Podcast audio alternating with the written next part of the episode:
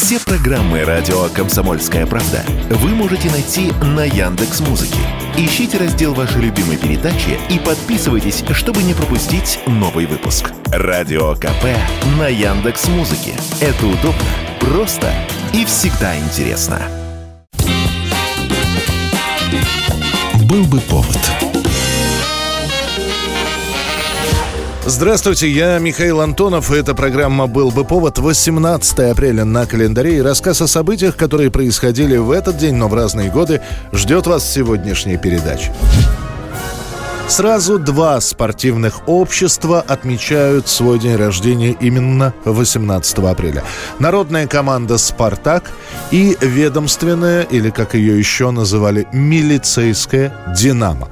Разница появления всего в один год. «Спартак» в 1922, «Динамо» в 1923. Тут один папаш строгой своего спросил сынка.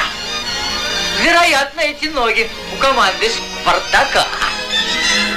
В разговор вмешалась мама. Эти ноги у Динамо. И очень жаль, что наш Спартак не догонит их никак. Спартачи, они же красно-белые, они же мясные, это энтузиасты, которые начинают собираться еще до революции, а после нее это единомышленники, которые не только играют в футбол, но и пытаются при новой власти как-то закрепиться. Так изначально кружок Московского Краснопресненского района был не очень большим.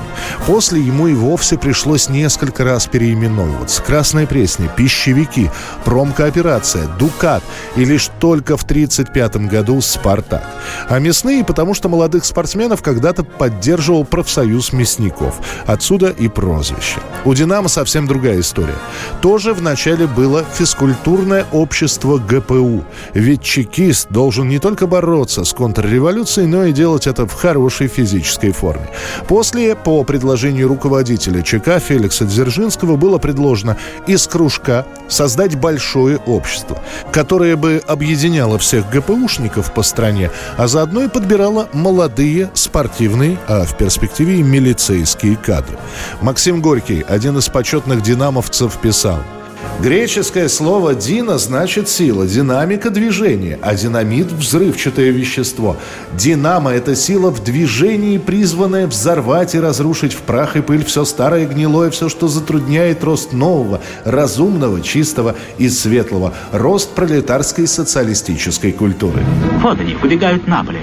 Достаточно только их назвать, и все сразу станет ясным. «Динамо» и «Спартак». Два извечных соперника – два сильнейших коллектива.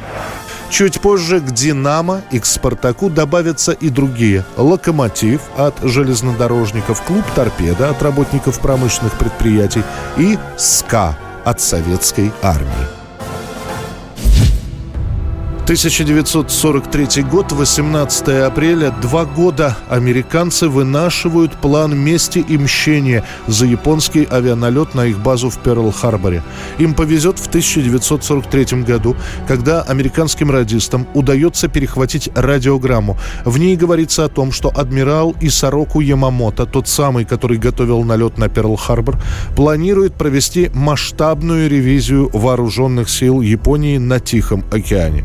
Удостоверившись, что радиограмма подлинная, американцы начинают подготовку к покушению. Эта операция получит название «Месть». Сама операция готовится в строжайшей секретности. Готовят до 20 летных экипажей, которым лишь скажут, что им предстоит перехватить важный самолет. На самом деле уже тогда будет принято решение, которое одобрит президент о ликвидации Ямамото, так что никаких перехватов. Уже в воздухе летчики узнают, что от них требуется цель уничтожить. Японцы и их разведка чувствовали, что что-то затевается и даже отговаривали адмирала от полета, но тот настоял на своем. Ямамото летит на бомбардировщике, его сопровождают еще семь машин, и тут появляются 20 американских истребителей, которые начинают поливать самолеты пулеметным огнем. Через пять минут бомбардировщик с адмиралом на борту упадет в джунгли. Японцы теряют два самолета, американцы всего один. Несмотря на то, что тело адмирала Ямамото найдут японские поисковые отряды уже на следующий день, о гибели главнокомандующего объявят лишь через месяц. 1956 год, 18 апреля. Советский премьер впервые летит в капиталистическую страну. Именно с такими заголовками выходят газеты на Западе. У нас пишут спокойнее. Начался официальный визит Никиты Сергеевича Хрущева в Великобританию. На Туманный Альбион Хрущев и Булгадин прибывают на борту самого современного по тем временам корабля советского военно-морского флота – крейсере Орджоникидзе.